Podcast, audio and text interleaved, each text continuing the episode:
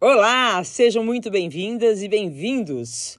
Antes de começarmos esse episódio, sugiro que você o encaminhe para aquela amiga, irmão, parente do sexo feminino que vive reproduzindo frases machistas. Bom, dito isso, podemos começar. É muito comum a gente ouvir e também dizer para outra mulher em determinados momentos: olha, você está sendo machista. Mas especialistas em estudos feministas afirmam que não existe mulher machista. Existe sim mulher reproduzindo o machismo em suas atitudes e pensamentos, mas muitas vezes até sem perceber, porque todas nós somos criadas dentro de uma sociedade de estrutura machista, dentro de uma lógica de dominação machista.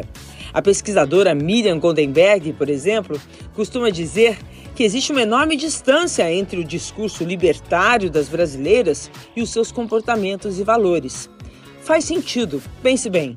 Quantas vezes não vemos mulheres julgando, xingando e desprezando outras mulheres com frases do tipo: Ah, mulher precisa se dar o respeito. E mulher dirige mal. Ah, eu confio mais em médico homem do que mulher. Que horror, né? Ou então julgando uma mulher pela quantidade de parceiros que ela teve ou pelas roupas que ela veste. Enfim, ainda temos um longo aprendizado pela frente. O importante é falar, discutir, trocar cada vez mais ideias sobre esse assunto com mulheres de todas as gerações. E temos aqui convidadas bem especiais para esse papo. A atriz, cantora e compositora Lucinha Lins, 69 anos. Que honra ter você aqui com a gente, Lucinha. Bem-vinda. Oh, meu Deus, eu que estou tão feliz com esse encontro, com essa pandemia, a gente ainda não conseguiu se encontrar com todo mundo. É um prazer estar com você, com a Aline, com, com a Rita. Meu Deus, que alegria. Com a gente também a atriz Aline Borges, que atualmente está nos representando e emocionando muito com a sua personagem Zuleika em Pantanal. Muito obrigada, Aline, por estar aqui com a gente. Estou muito feliz e honrada de estar aqui com vocês, mulheres que eu admiro assim, imensamente há tempos. Então agradeço o convite e quero aprender muito com essa troca aqui, que é valiosíssima e necessária. Obrigada mesmo. E a minha colega, jornalista e apresentadora do É de Casa, 43 anos, a maravilhosa Rita Batista. Prazer enorme ter você aqui com a gente, Rita. Seja muito bem-vinda. Eva! Obrigada, o prazer é meu, gente. Olha só que delícia, né? Eu tô eu recebi o convite, pensei que era trote no primeiro momento. assim, como assim? Renata Ceribelli, Lucinha Lins, Aline Borges. Vocês têm certeza? Não, er, não erraram de Rita, não? Não. Rita maravilhosa. Tá no ar. Prazer. Renata. Olha, eu quero começar perguntando para as três. Como que vocês reagem? Vocês escolhem a ordem que quer responder, tá? Como é que vocês reagem quando percebem que uma mulher pode ser uma amiga, uma irmã, uma conhecida, está tendo um comportamento ou falando alguma coisa machista. Se é que percebe, muitas vezes a gente nem percebe, né? Gente, eu vou furar a fila aqui, tá? Vai lá. Fura a fila. Eu, eu sou aquela ombudsman dos grupos de, de WhatsApp, sou aquela a, a, a, jornalista chata, sabe? Eu acho que é muito disso do papel da gente, do ofício da gente, né, Renata? A gente vai meio que atualizando as pessoas e às vezes isso é mal interpretado. Entre as amigas, é, elas já sabem. Então, se qualquer coisa, entendeu, que, que faça assim fronteira com o machismo, eu já vou pontuando e tentando ali corrigir com afago, com carinho, né, sem ser a dona da verdade, mas trazendo algumas informações que às vezes é isso que você disse, né? Está é, tá tão naturalizado na sociedade brasileira que passa desapercebido, que a gente não nota. Né? Eu acho que, que é importante que outras mulheres não que é a armadilha do machismo, né? não rivalizem, inclusive, na informação, e acolham e tragam para outra realidade aquela coleguinha, aquela amiguinha, né, que de repente está repetindo um comportamento ou uma fala ou mesmo uma situação que, infelizmente, ela foi colocada ali por, pelo machismo, pela heteronormatividade. É. Você sabe que eu, eu não. Eu tenho uma filha maravilhosa, Marcela Ceribelli, que me ajuda muito nisso, porque eu confesso que da minha geração Eu demorei, Rita, para entender. Uma, às vezes eu também caio nesse erro, mas hoje, assim, eu não, não admito uma mulher falar mal de uma mulher perto de mim, sabe?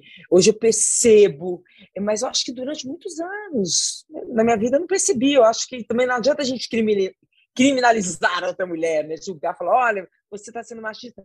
Porque, na verdade, eu acho que é o momento de uma ensinar a outra também. Isso, exatamente. É, especialmente gente... geracional. Para a tua geração é muito mais fácil, Rita. Ah, eu, imagina. Ó, eu tenho 47 anos. Então eu é, demorei muito, demorei muito a entender é, esse lugar da mulher, porque eu fui ensinada, é, eu não fui ensinada a correr atrás da minha própria vida, eu fui ensinada a cuidar de mim para casar, para ter um bom casamento, sabe? A minha mãe tem 86 anos, meu pai 92. A minha desconstrução, ela é muito recente também, sabe? Então, assim, eu, quando eu vejo. Você vem de uma estrutura bem machista mesmo. Você, você não percebia isso, é isso? Não, não questionava. É, eu demorei muito a me empoderar, a entender que eu, como mulher, tinha um espaço para além desse lugar de, de me preparar para ter um bom marido, sabe assim? Então, eu realmente. O machismo, ele, ele, ele guiou a minha vida durante muito tempo para lugares em que eu perdi muita coisa. Seus pais te educaram a casar e para servir ao homem. A servir ao homem. Então, a arte ela me, me ajudou muito assim a, a, me desconstruir e a me tirar desse lugar também. Os homens eles usam disso de uma maneira é, psicológica para te pegar, tipo, ah, bota meu prato, eu me sinto tão bem quando você faz isso para mim, assim, é um amor tão bonito que você faz, um cuidado. E aí eu ia preparar o pratinho dele, sabe? Ah, não, porque eu vou dizer o seguinte, eu acho que não tem nada demais, não sei se vocês concordam, Gente, com carinho, fazer um prato pro namorado, pro marido, isso, né? E ele fazer o prato para você também, isso não tem nada demais. É, mas não como uma imposição. Desde né? que não seja uma obrigação. Exatamente. Isso, exatamente. Eu me vejo hoje me desconstruindo o tempo todo. Me vejo hoje educando a minha filha, que tem 11 anos, o meu enteado, que tem 19, que agora está morando com a gente, é, para que esse, esse lugar seja desconstruído. É, a mulher e o homem eles têm direitos iguais. Então, assim, é, é, lindo de observar a minha filha já entendendo esse lugar da mulher diferente, lindo observar o meu enteado, que também vem de uma educação assim, que o meu marido, ele é um homem muito desconstruído, embora ele a gente nasce, a gente é criado num solo machista, assim como um solo racista. Então, né, as pessoas falam, ah, eu não sou racista. Nasceu, é, vive num solo racista e machista, você vai reproduzir, você vai ser é, a desconstrução de, disso é na educação o tempo inteiro. Eu educando os meus filhos para no futuro eles não reproduzirem esse machismo. Mas é uma, é uma luta diária o tempo todo. De vez em quando eu, eu me vejo, opa, eu preciso sair desse lugar, eu preciso sair desse lugar dentro da minha casa. É, assim, então, sabe? então, na verdade, você própria, né? Você está ainda na fase também de reconhecer a, a, os seus comportamentos machistas, né? Vocês concordam que a gente tem que reconhecer o nosso para depois conseguir enxergar no outro, né? Sim, por isso que eu acho lindo quando a Rita é, fala, né, que ela é, eu tenho várias amigas que são assim, elas estão tão atentas, estão tão é, é, muito na frente de mim nesse, nesse, caminho que elas conseguem me trazer várias, é, puxarem a minha orelha também. E eu, quando entendo e quando percebo que eu estou reproduzindo isso, eu mesmo puxo a minha orelha e falo, opa, Aline, é, mas a gente precisa realmente entender que a educação ela vai transformar, porque são coisas mínimas. Assim, eu, eu demorei a perder a minha virgindade, por exemplo, a me entender como mulher, a entender a minha sexualidade por conta do machismo, porque o meu pai e minha mãe falavam: não, você tem que casar virgem, entendeu? Você tem que eh, servir ao, a, a, apenas o homem que você vai casar. Então, isso é, esse pensamento é totalmente opressor. Eu demorei muito para entender o que era bom. Né? E você casou virgem ou você casou culpada? Eu casei. Eu... Não, então, eu, eu acabei perdendo a virgindade com 21 anos de idade. Mas eu perdi a virgindade com um namorado que eu achei que eu fosse casar, mas que não era o amor da minha vida. Eu só achava que eu ia casar com ele porque ele era amigo da família, minha família aprovava, eu ia indo, mas ele era extremamente machista. Eu não, poder, eu não podia ter amigos homens, ele não me incentivava até a minha própria vida, minha própria história, não me incentivava a fazer curso de teatro, que eu já queria fazer. É, então, assim, é, eu estava sendo impulsionada a casar com aquele homem por conta da família, é uma loucura isso, olhar para... Eu olho, me olho no espelho, olho assim, a minha história, que é muito recente, e falo, caramba, é, é surreal. Quem me conhece hoje não entende, é, quando não sabe da minha história, não entende, não acredita nesse lugar que é tão recente e que, e que a gente se coloca. Então, eu passei por coisas na minha vida, até de violência né, com namorados, por conta desse, dessa confusão, dessa educação que eu tive de achar que a gente acredita que a gente é menos, entendeu? Sendo criada numa educação é, extremamente machista. A gente acaba acreditando, é injetado na nossa cabeça. Assim como é injetado na nossa cabeça que a gente é burra. Parece que a mulher está sempre. falta sempre alguma coisa. A gente está sempre tentando provar muito. Sempre mais. na falta, né? É. Lucinha Lins. Vai, Estou ouvindo. Tô Quero ouvindo. saber aonde, aonde que você vive nisso. A minha vida, estou ouvindo a Aline falar em termos de educação. É claro que tinha uma coisa machista dentro da minha casa. Eu tenho 69 anos, meus pais já são falecidos, mas existia uma mistura. Então, esse machismo nunca foi uma coisa que chamasse atenção de uma forma tão relevante e tão pesada, porque eu sou, eu tenho quatro irmãs e um irmão.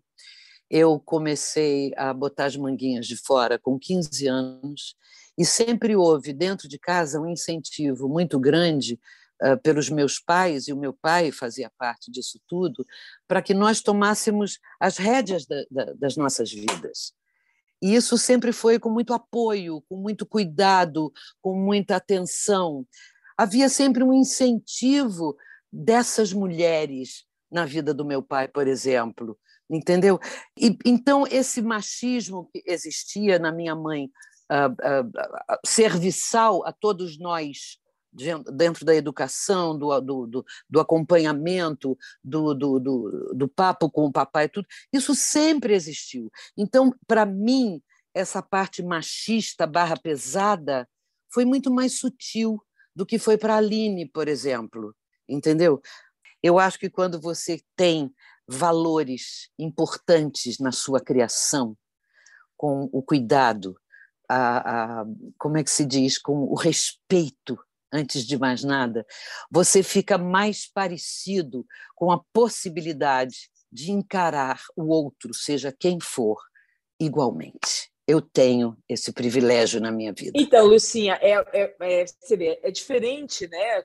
Eu, não diria que você uh, sofreu do machismo na sua casa, porque eu gosto sempre de definir assim, né? O feminismo não é o oposto do machismo, né? Porque o machismo, não, o machismo, claro que não. o machismo oprime a mulher.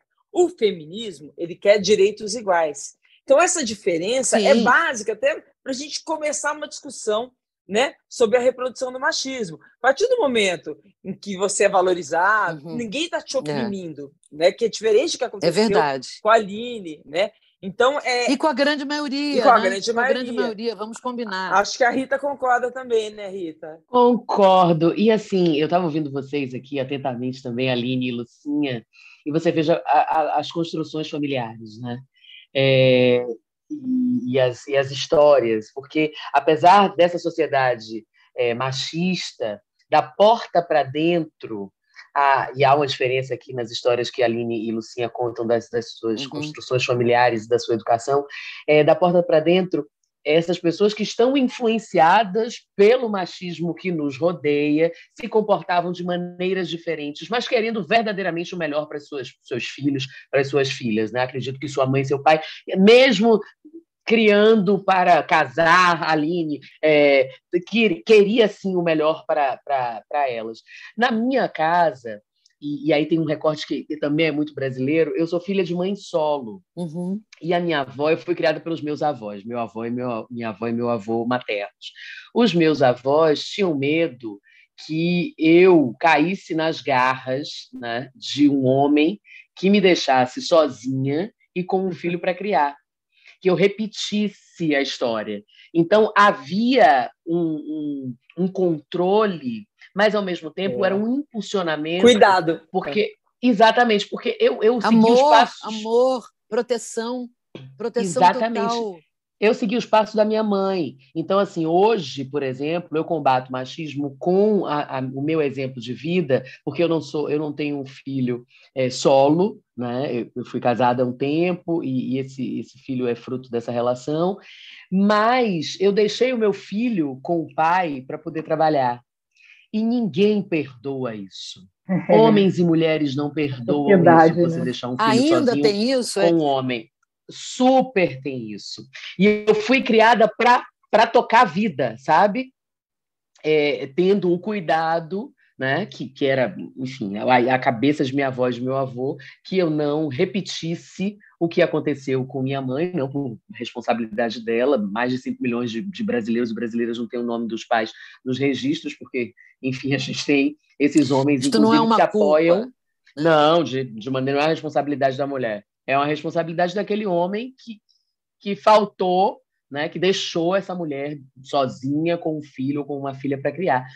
Mas é, é, é, eu estou ouvindo tudo isso e pensando, eu também não estou isenta, é, porque eu comecei falando né, que eu sou meio ombudsman dos grupos e das amigas, mas eu não estou isenta. Já tive um monte de boy lixo, já me meti em relações tóxicas, muito impulsionada por esse machismo que nos cerca, que nos rodeia. Então, é, é, a gente precisa ficar atento, a gente precisa ficar atenta, mas a gente também escorrega de vez em quando nessa casca de Ai, banana. se escorrega. Com certeza, com certeza. Que loucura. Gente, eu quero fazer uma brincadeira aqui com vocês. Olha, alguns especialistas em gênero dizem que tem situações que revelam se a gente reproduz o machismo sem se dar conta, tá? Mas eles alertam que se a gente reproduz, não é para nos sentirmos culpadas por isso, aquilo né, que, que a, a Rita estava dizendo. Mas que o importante é a gente tomar consciência e mudar o pensamento para vivermos em um mundo mais acolhedor e e solidário à mulher. Bom, aí eu separei aqui algumas situações em que normalmente a gente reproduz o machismo. Aí eu quero ver se vocês já passaram por, por alguma delas e a gente discute aqui. Ó, quem está ouvindo a gente aqui no podcast pode fazer o teste juntos, tá? Vou Perguntar para as três, tá?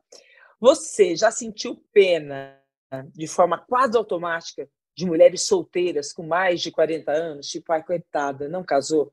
Já. Ai, gente, é claro, né? Mas hoje em dia não sinto mais, não, mas já senti. Hoje em dia não sinto mais, não. No aspecto não, não casou, não exatamente para mim. É, é, eu posso fazer esse tipo de comentário quando eu sinto que essa pessoa é, tem uma, uma. É é muito só, é muito só. E eu posso até dizer: puxa, se ela tivesse alguém dela, é tão bom ter alguém seu. Mas será que não é machismo isso? Será que isso não é reproduzir machismo? Se for, para mim, não tem um peso pesado. É uma coisa muito mais é, de compaixão do que é, daquele É, eu ser entendo humano. essa provocação que... da Renata, porque a gente nunca pensa isso do homem, né? Eu penso, não com 40, não com 40, mas com 50 eu sou capaz de pensar.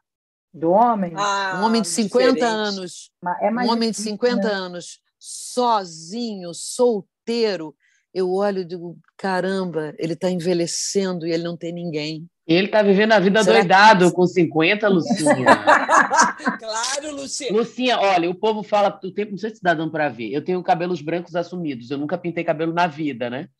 E aí as pessoas enlouquecem comigo, na rede social, inclusive. Você não vai pintar esse cabelo? Você faz televisão e não pinta É, o cabelo? Não sei o quê. Os homens, quando começam a ficar grisalhos, são super valorizados. Eu não sei se, se no, no meio artístico eles recebem mais, inclusive, entendeu? Porque ficam grisalhos, ficam. Hoje, você falando de frases machistas, tem uma frase machista que eu nunca tinha parado para pensar que ela é machista, e agora nesse papo aqui eu entendo que sim, que a gente precisa refletir sobre ela, é de falar para uma mulher, é quando ela fala, ah, é, sei lá, tenho 56 anos, tenho. Nossa, mas você está muito bem para a idade.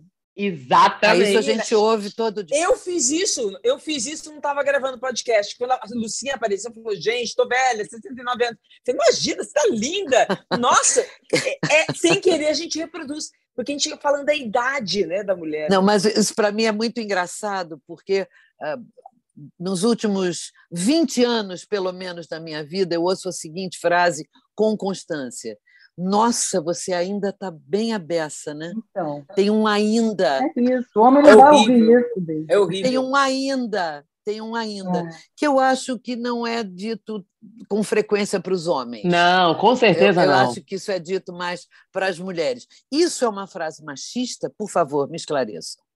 É? É, super machista. É? Sabe o que é? Parece Ah, que uma tá. mulher. É, parece que uma mulher, né, voltando a mulher de 40, parece que uma mulher de 40 anos ou de 50 anos solteira, parece que ela deu errado na vida, sabe? É. Essa sensação que as pessoas passam para gente. Eu, olha, eu já fui casada duas vezes, tenho dois filhos de 32 anos, meus gêmeos. Ainda hoje, as pessoas olham e falam: Nossa, mas você não tem namorado? Ah. eu sinto algumas pessoas, ou ela é estranha, ou ela é esquisita, ou tem pena. Ninguém sabe da tua vida sexual, ninguém sabe se você quer ficar sozinho, ninguém sabe se você gosta de homem, se você gosta de mulher. Não, se você é feliz, né? Se você está feliz. Exatamente. É, né, eu acho que se você é feliz sozinha, isso até é uma agressão para algumas é, mulheres que exatamente. acham que precisam ter um homem do lado delas para representá-las. Ou que você tem algum problema. Ah, então, né? isso é Porque muito... você é tão bem sucedida, você tem uma carreira, e aí você já tem três divórcios? Não, você tem algum problema, minha filha, é. no meu caso, né? Você tem algum problema. É, é, é, eu acho que talvez essa seja uma maneira que a gente às vezes não percebe. Outra pergunta é assim: você já achou uma decisão egoísta sobre a mulher que diz, ah, eu não quero ter filhos? Falar, ah, essa mulher tá no passado, eu totalmente pensava assim. Já, Hoje, já pensei mais, assim porque também. também estou desconstruindo o pensamento. E porque estou refletindo. Hoje não mais. Acho que é uma opção é um direito, antes de mais nada, mas eu já, já, já estranhei muito. É, eu, eu tive filho com 19 anos. Eu já estranhei muito ouvir isso de uma mulher jovem, uhum. principalmente as jovens, não é uma pessoa mais velha. As mais jovens, assim, eu não quero ter filho, é uma decisão, mas é nem pensar. Eu, com os meus botões, digo, tá, deixa ela crescer mais um pouco, né? para ver se ela pode continuar vai continuar pensando, pensando assim. assim. E aí passam-se 10 anos, essa pessoa realmente cresceu e ela continua dizendo: Não, mas eu sempre disse, eu não quero ter filhos.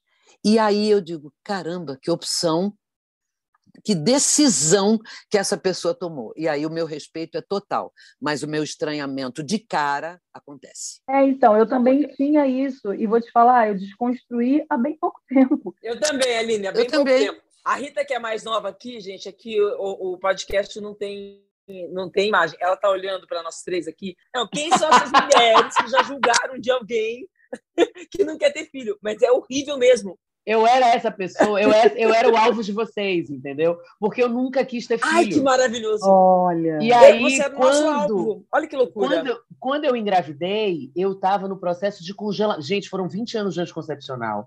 E eu parei de tomar anticoncepcional para congelar óvulo, para saber se um dia eu ia querer. Só que não deu nem tempo. Porque eu parei Engravidou o anticoncepcional e engravidei na primeira trepadinha de nada, Luciana. Eu também fiz. Na quinta-feira de carnaval. Você, você é daquelas que só de olhar cueca pendurada na corda no período fértil engravida. Foi o que aconteceu. Exatamente. Então eu era essa pessoa, eu, essa era, era, eu era essa mulher alvo, que eu dizia, não, não quero ter filho, não quero ter filho. E depois, quando eu é, casei pela terceira vez e estava apaixonada e tal, eu falei assim, não, eu vou congelar, e aí, quem sabe, né, para não ficar arrependida também, então guarda para ver. E aí, pã, engravidei. Então, eu não fazia esse julgamento porque eu era o alvo, só por isso. E aí, agora me conta, e, e como é que foi o susto? E o susto? Como é que foi encarar isso, que era uma coisa que você, a princípio, dizia, não quero isso na minha vida? Foi, foi um desespero. Foram dois beta-HCGs assim, na sequência, a médica dizendo, Rita, para, não precisa mais a gente vai partir para um outro exame agora. Você está grávida, querida, não tem conversa. Então, e, e, e fora que eu, eu tinha que contar para o meu companheiro que a gente tinha combinado, né, que ia congelar óvulo, que não sei o quê, que não ia ser filho já imediatamente. A gente tinha acabado de casar, recém-casados. Mas no fim foi tudo certo. Martim é um querido da minha vida, vai fazer cinco anos. E aí o céu mudou de cor. E o ah, céu mudou de cor. Mudou de então, cor. o que eu queria falar é que eu, eu quis muito ser mãe. É, quando eu encontrei, reencontrei o meu marido, é, a gente tem uma história longa de amor, assim, de, de é, ida de vindas. Quando a gente se reencontrou, a gente, eu decidi logo parar de tomar remédio que eu tomava séculos e engravidei de cara. E eu fui muito mãezona, eu queria muito ser mãe, não, não, não. Minha filha hoje está com 11 anos. Há dois anos, três anos atrás, eu assisti uma peça chamada Mãe Arrependida, que a Carla Tenório faz, que fala sobre esse lugar é, esse lugar que é imposto pela sociedade de que a mulher nasceu para ser mãe.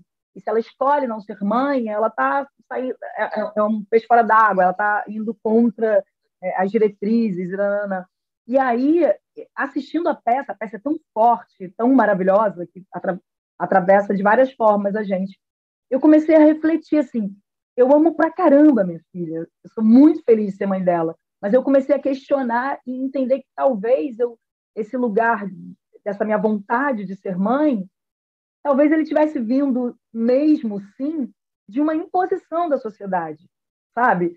É, eu não tive a oportunidade de saber se eu queria ser mãe porque eu queria ou se porque era uma, é, era uma situação sine qua non. É, eu sou mulher, eu vou ser mãe, entende? É, porque o machismo faz a gente seguir um script, um script ditado Exatamente. pelos homens.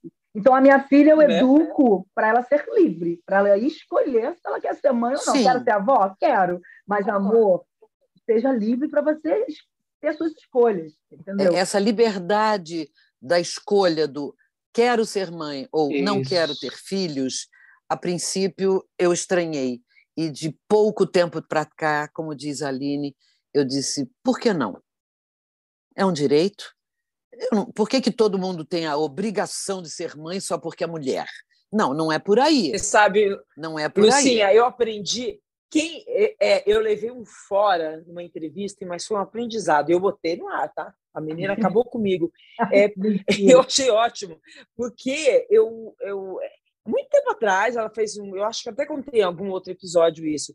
Eu fui fazer uma entrevista sobre uma. Ela é jornalista, ela fez uma coluna dizendo como as pessoas têm preconceito com quem diz que não quer ter filho, que é o caso que a Rita viveu.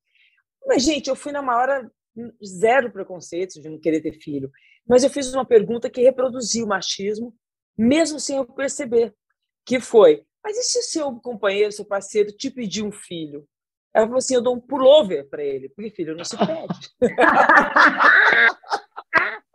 Maravilhosa!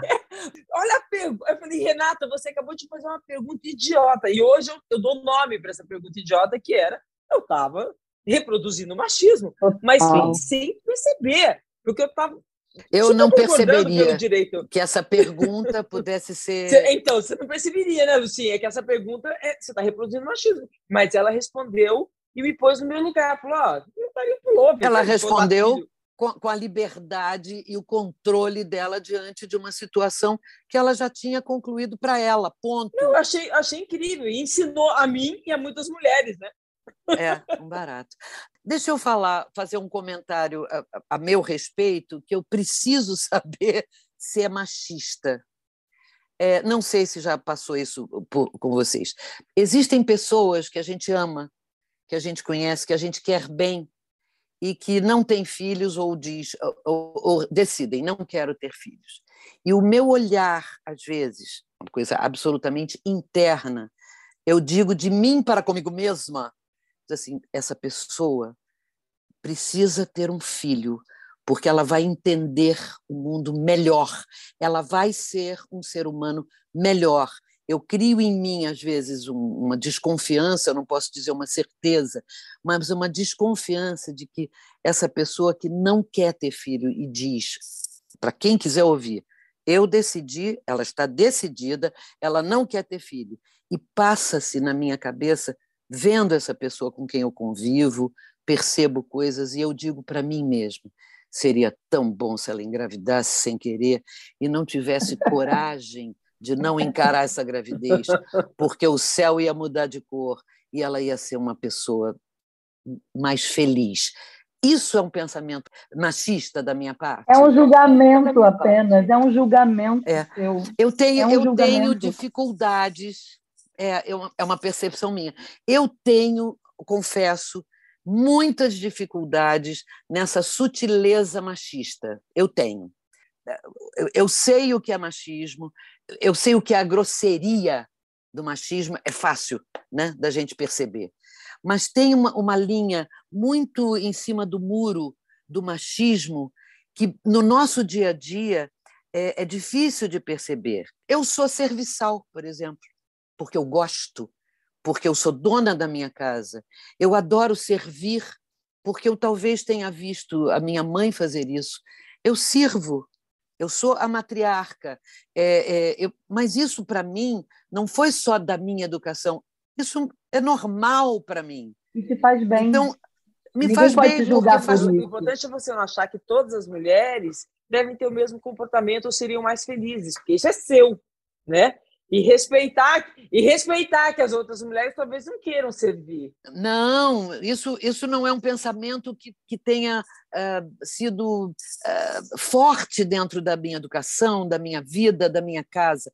Por mais que eu tenha me casado com 18 anos, com 19 eu era mãe e tal, mas eu nunca parei a minha vida. Isso. Você para entendeu? Tudo eu posso ter eh, segurado um tempo por algum motivo, estou amamentando, tô, ah, não está dando agora por algum motivo familiar, amoroso que precisava eh, que eu parasse alguma coisa da minha vida profissional, mas eu nunca parei, eu nunca fui desincentivada a, a, a, a ser. Não, peraí, agora você é mãe, vamos segurar a onda. Não, você segura no tempo necessário para segurar isso e vai à luta. Isso nunca deixou de acontecer na Tem um vida. negócio que você falou, quando Lucinha fala, né, de, da linha tênue, da percepção, e aí a gente, a, a gente trabalha com essas subjetividades na, nessas violências não vistas, né, não palpáveis. Então, é, é esse subjetivo né? que, que às vezes a gente vai fazendo. É, por exemplo, muita gente, muitas mulheres, né? mulheres com vidas artísticas, mulheres admiradas, é, mulheres com, com, muitos fãs, né?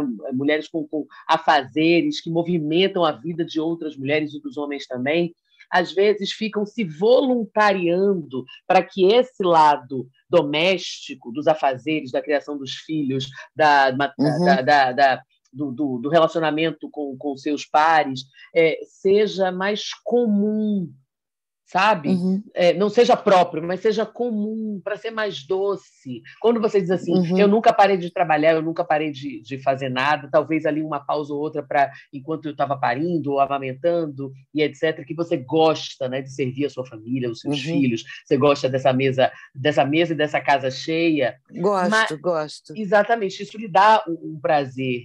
Mas tem, tem momentos, eu acontece isso muito comigo, né? Tem momentos que eu não quero fazer isso. E às vezes eu fico assim gente mas eu preciso né para ser também essa mãe se culpa né? para ser exatamente para ser essa essa mulher comum né essa essa, essa pessoa para não ficar uma coisa assim ah não ela ela é jornalista trabalha com televisão é emitida não, não faz certas coisas. Não é porque eu não quero mesmo estou com preguiça de fazer eu também tenho essa do não estou afim, não quero nada. E ok, e tudo certo. E ok, acontece. Mas eu tenho esse lado. Uh, eu me sinto, às vezes, numa certa obrigação. Me sinto sim, hum. mas eu agora com 69 anos, ah, eu também me dou ao direito luxo de dizer não estou afim e ponto. É eu já forcei mais a minha barra. Isso. Mas os filhos cresceram. Se você voltasse no tempo hoje, vivesse como você vê que as mulheres vivem hoje, muito mais livres, você acha que você teria vivido diferente? A tua liberdade interna? Não. Difícil responder. Eu não tive esses entraves grandes na minha vida a ponto de eu dizer ah se eu voltasse atrás eu faria pelo caminho da esquerda em vez de para a direita ou eu parava não as coisas na minha vida tiveram uma naturalidade à medida que foram acontecendo. Não, não, eu acho que eu teria feito tudo absolutamente igual. A minha percepção do mundo é que mudou com o passar dos anos. E isso é o grande barato da minha vida. Eu posso perceber melhor as coisas. Eu sei, eu sei uma coisa que me incomode machista, até porque isso aflorou de algum tempo para cá de uma forma muito mais forte, me, me deu uma capacidade de observação melhor. Mas, como eu falei, e voltando atrás, tem uma coisa mais simplória, mais dia a dia, essa linha tênue que eu tenho dificuldade de perceber. Tenho sim. Gente, eu então, e essa, essa, esse reconhecimento do machismo, eu vou lançar agora outra, outra perguntinha lá do teste, que é bastante polêmico, gente usar o sobrenome do marido é reproduzir o machismo ou vocês consideram assim uma tradição que não provoca danos, inofensiva? Eu acho que é querer ou não querer. Não é uma obrigação. Eu acho que é reproduzir o machismo. Eu acho que sim. É colocar o homem nesse lugar. Por que, que ele não pode botar o meu nome? Eu que tenho que botar o nome dele. É, eu acho estranhíssimo. Eu acho estranhíssimo. Não é? É uma tradição. Não, mas é uma a- tradição. Coloca esse homem como rei, como, entendeu? Mas eu sou de uma geração que era bacana. E aí? não era Sim, machismo. a gente- já era machismo, mas a gente não compreende. Mas isso deixou de ser uma obrigação. Então, deixou de ser machista. É uma, é uma opção. Ah, ah, eu tenho filhos casados e a, a minha nora não tem o nome Lins no Ô, pedaço. Lucinha, eu tô me dando conta agora que você usa o sobrenome do Ivan Lins, né? Que foi o seu primeiro marido. Então, vou né? contar uma história que vocês vão morrer de rir. Quando a gente se separou, um dia ligou o advogado para mim. Lucinha, como é que vai ficar seu nome? Não, é porque é, é- é comum é, você voltar a seu nome de solte... ter o nome de solteira. Então, eu fiz assim, caraca, vou ter que mudar todos os meus documentos. Foi a única coisa imediata que me passou pela cabeça de preguiça. Ele fez assim, a não ser que você queira continuar com o nome do Ivan. Eu disse, mas pode? Ele disse, ué, claro que pode, é só você conversar com ele e saber se tem algum problema. Desliguei o telefone, liguei para o Ivan. Ivan, tem um negócio aqui que parece que tem que voltar a ser o nome solteiro e tal. Bom, o Ivan disse a seguinte frase: Caraca, você vai ter que mudar todos os documentos, que saco. Ele falou, tivemos uma crise de riso, porque eu disse, foi exatamente o que eu você falei. se casasse de novo, você, você usaria o sobrenome do marido? Hoje você já entende que né, o seu nome é o seu nome, que você não precisa. Hoje eu pensaria no assunto. Uhum. Na minha época, não se pensava nisso. Era normal, Não tinha nem opção. Lucinha, na minha época também. Eu, Então, gente, é assim, eu, eu sou a Lucinha Lins, a Lúcia Maria Werner Viana Lins, mas eu sou a senhora Cláudia Tovar. Ponto. E ser, e ser senhora, Cláudia. Mas por que, senhora Cláudia Tovar? Porque eu sou casada com ele. Ele é o meu marido. Porque isso me enche de orgulho e prazer. Eu acho o máximo ser mulher desse homem. Porque é um, um homem que eu admiro profundamente, meu amor. Estamos casados, vamos fazer 40 anos de casados. E as pessoas sabem que eu sou a mulher dele, independente de eu ter sido casada com o tal do Ivan Lins, a Lucinha Lins, não importa. Mas vocês entendem esse lugar da. É, eu sou a, é, a senhora Cláudia Tovar, que vem também de uma construção que a gente não. Dificilmente a gente vai ouvir o Cláudio Tovar falar, eu sou o senhor Lucinho Lins, sei lá. Lu- é, entende? Que vem de uma Ah, sim. construção. Entendi. Não, o que eu quero dizer é que ter mantido o nome do meu primeiro marido é, é- é- é é nesse sentido que eu estou querendo dizer. Não, entendi, mas o que elas estão falando hoje, se isso é importante ou não para você, ou, ou para os Uhum. outros, enfim, o que a gente está falando é que dentro desse, dentro desse assunto de reproduzir o machismo, o que elas estão dizendo é o seguinte: ao dizer hoje eu gosto de ser a senhora Cláudio Tovar, você, Gosto, você, sou mulher você dele. tá- então, que isso, essa frase, você estaria reproduzindo o machismo. É isso, Rita?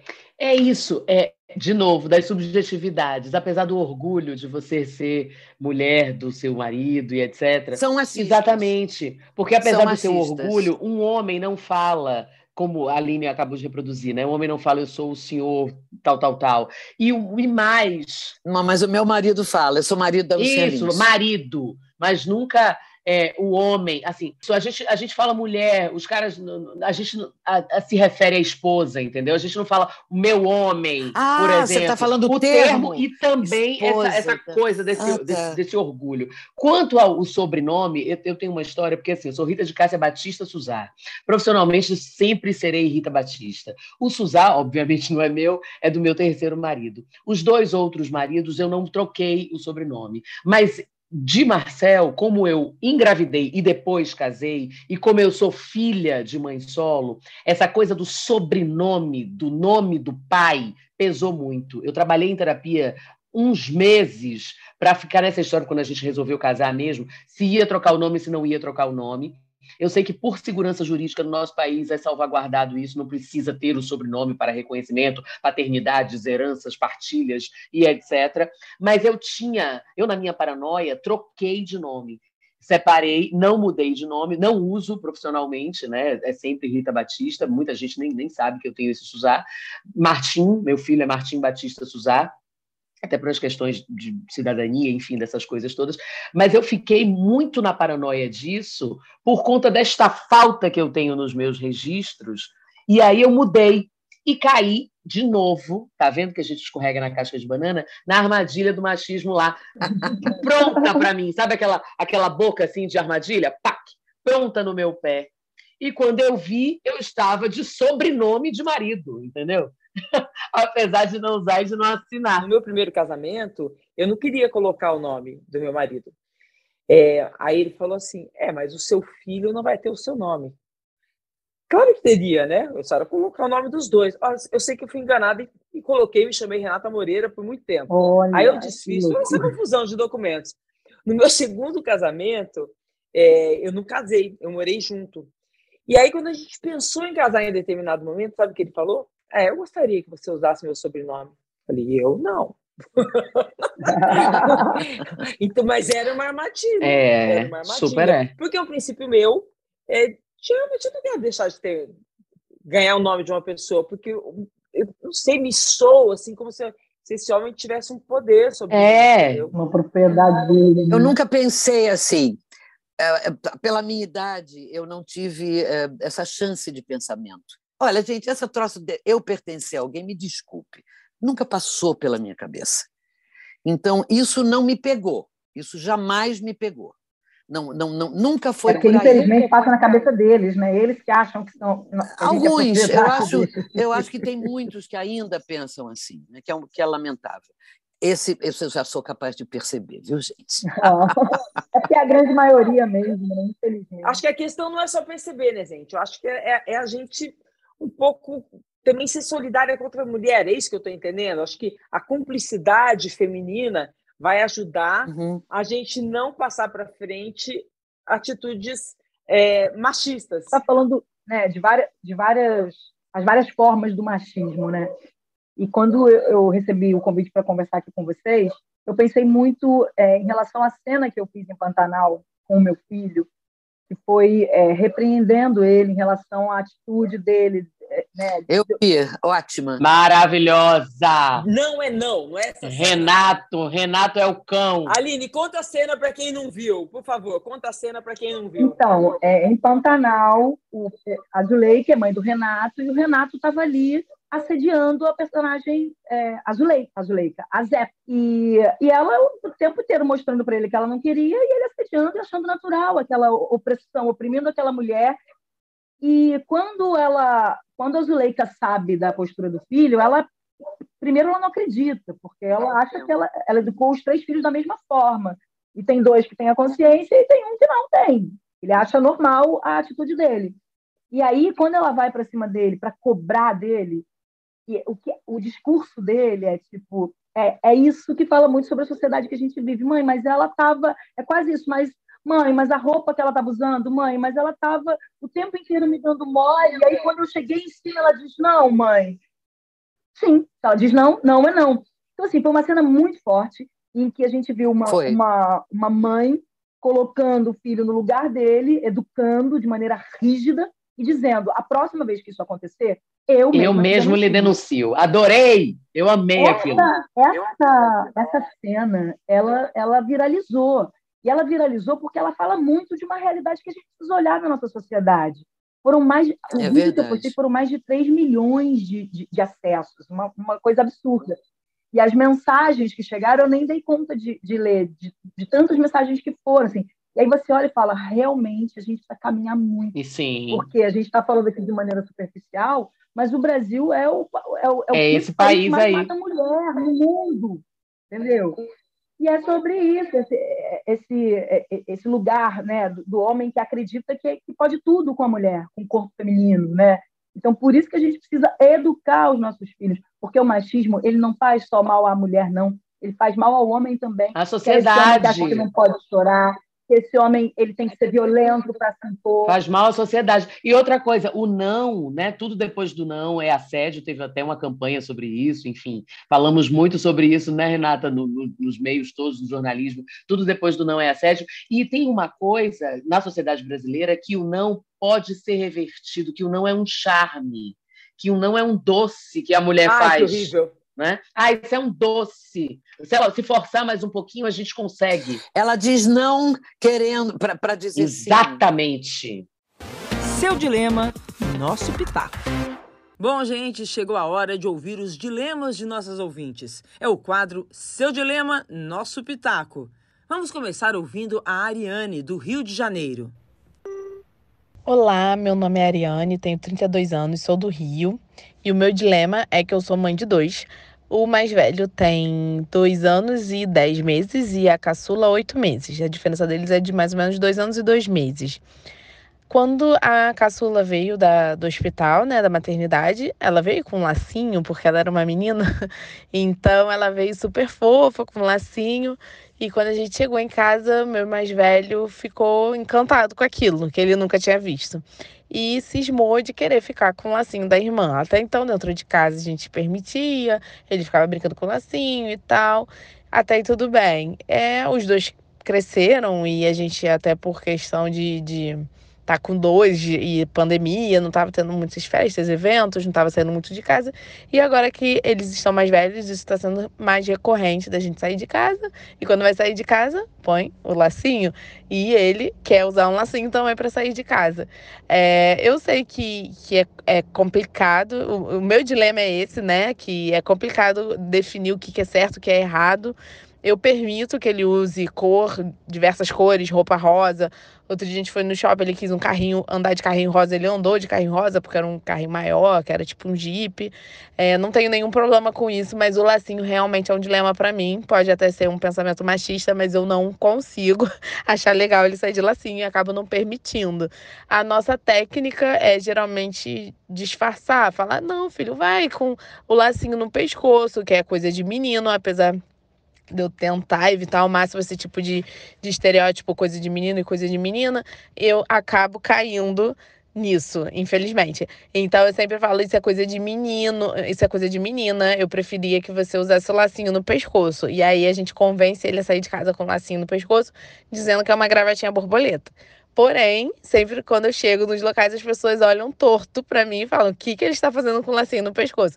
E eu sempre brinco: não, é uma gravata borboleta, para ele não ficar com isso na cabeça, porque se proibir é pior, aí que quer mesmo usar, babá. Eu tenho que sempre ficar me justificando mesmo com lacinho no pescoço. E aí, o que, que vocês fariam na minha situação? Eu deixava ele sair com, com lacinho onde ele quiser entendeu? Agora o problema é que ele vai sofrer porque ainda ainda não a sociedade não está preparada ainda para encarar certas coisas mesmo numa criança. O olhar de um adulto é terrível muitas vezes. Mas nesse caso, Aline e Rita, vocês acham que pelo olhar do adulto ela deve se render a isso? Eu preciso dar uma resposta para ela. Eu acho que não, eu acho que está totalmente errado. Assim. O que ela está fazendo, ela está oprimindo essa criança está podando essa criança. A criança precisa nascer livre, é, com direcionamento desse adulto, obviamente, mas de maneira livre. Eu estou falando isso porque eu tenho uma amiga que tem um, um filho, é, ele tem sete anos, e ele, desde sempre, ele quer pintar unha, ele quer usar brinco, ele quer usar chinelo rosa, ele gosta dessas coisas. E é tão bonito de ver a forma como eles educam ele, porque eles deixam ele fazer tudo. Ele vai para a escola de unhas pintadas, e aí também ele vai aprendendo a lidar com esse preconceito, entendeu?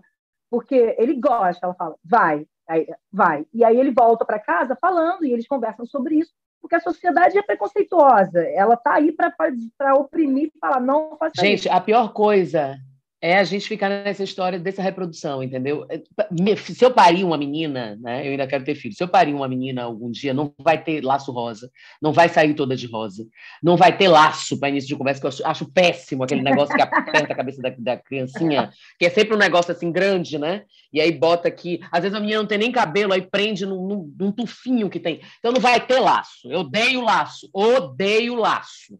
E essa coisa de coisas de menino e coisas de menina péssimo. Ela está reproduzindo, tadinha, porque ela está com medo desse julgamento da sociedade machista. Se você não permite, você está reproduzindo o machismo. Tá alimentando, é Exatamente. Alimentando e se, se é uma coisa que ela não consegue lidar, tira o laço. Quando ele parar de ver o laço na cabeça da outra, ele vai acabar, não vai querer mais. Porque criança é isso, né? Tira o laço da menina. Por que, que tem que identificar a menina? Por que, que tem que furar a orelha da menina para dizer que é menina, gente? Porque assim, se ela pode usar, ele também pode. Ele deve pensar isso. Exatamente. Então, tira dela também, óbvio. ela. Acabou, pronto. Eu acho que está super respondido. Último dilema. Vamos lá.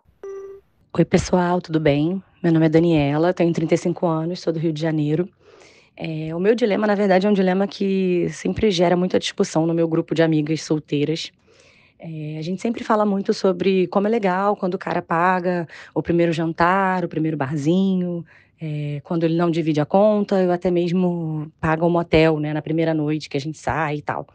Mas isso gera muito debate, porque ao mesmo tempo a gente também acha isso uma atitude machista.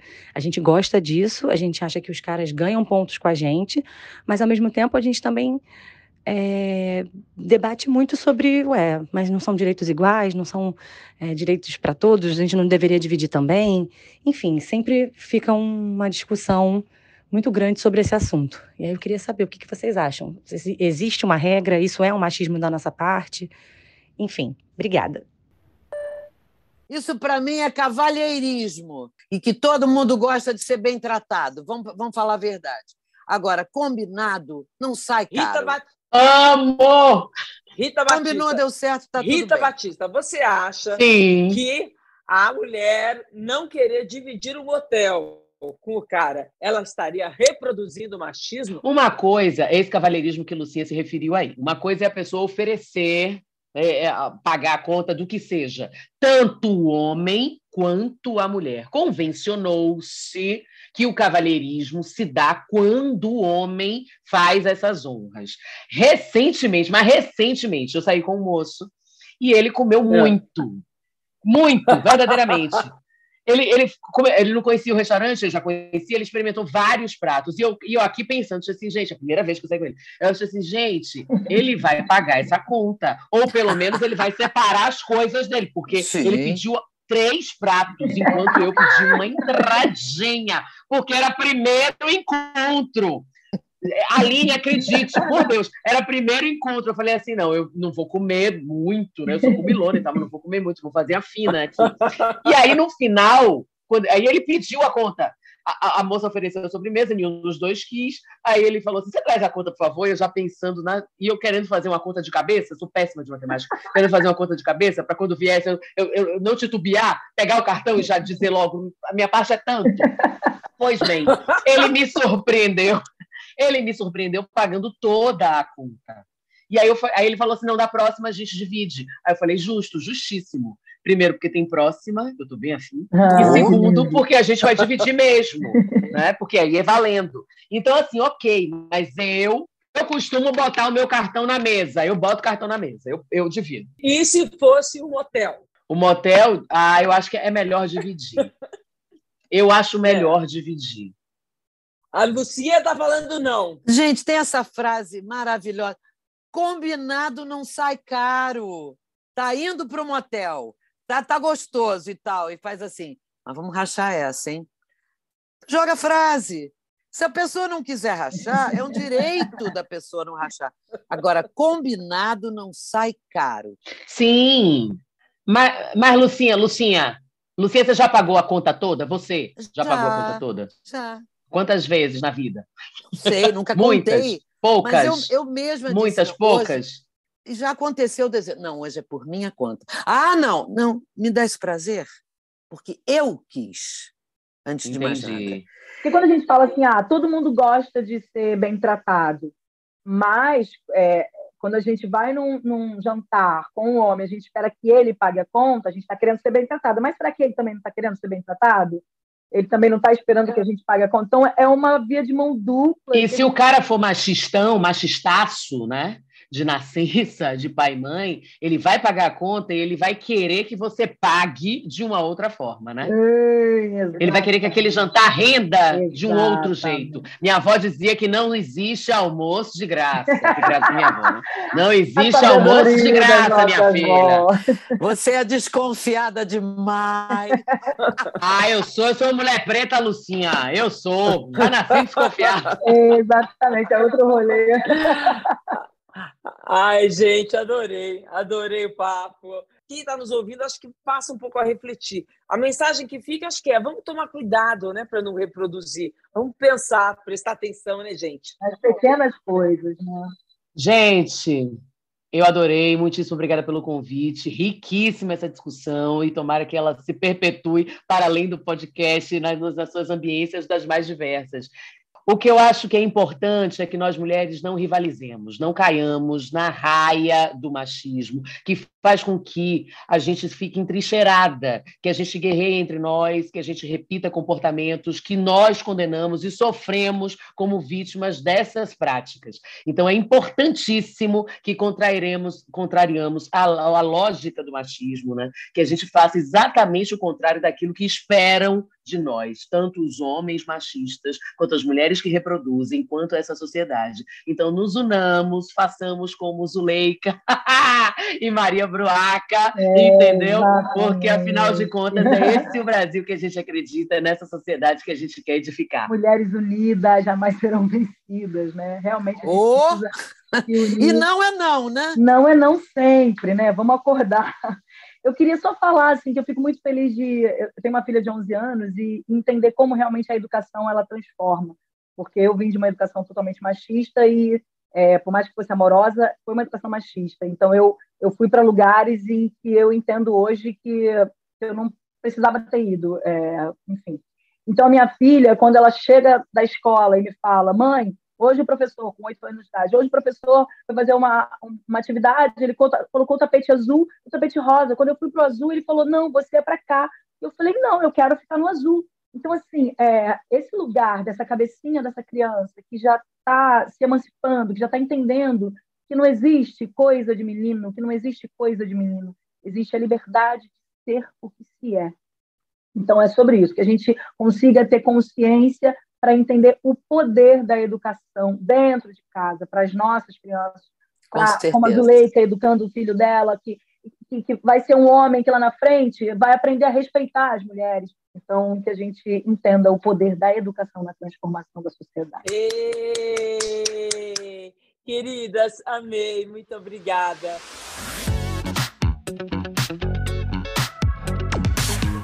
O Prazer Renata é um podcast feito por mulheres. Está disponível em g1.com.br barra fantástico e também nos principais tocadores de podcast. Este episódio foi produzido e editado por Duda Kunert. Na direção, Perla Rodrigues.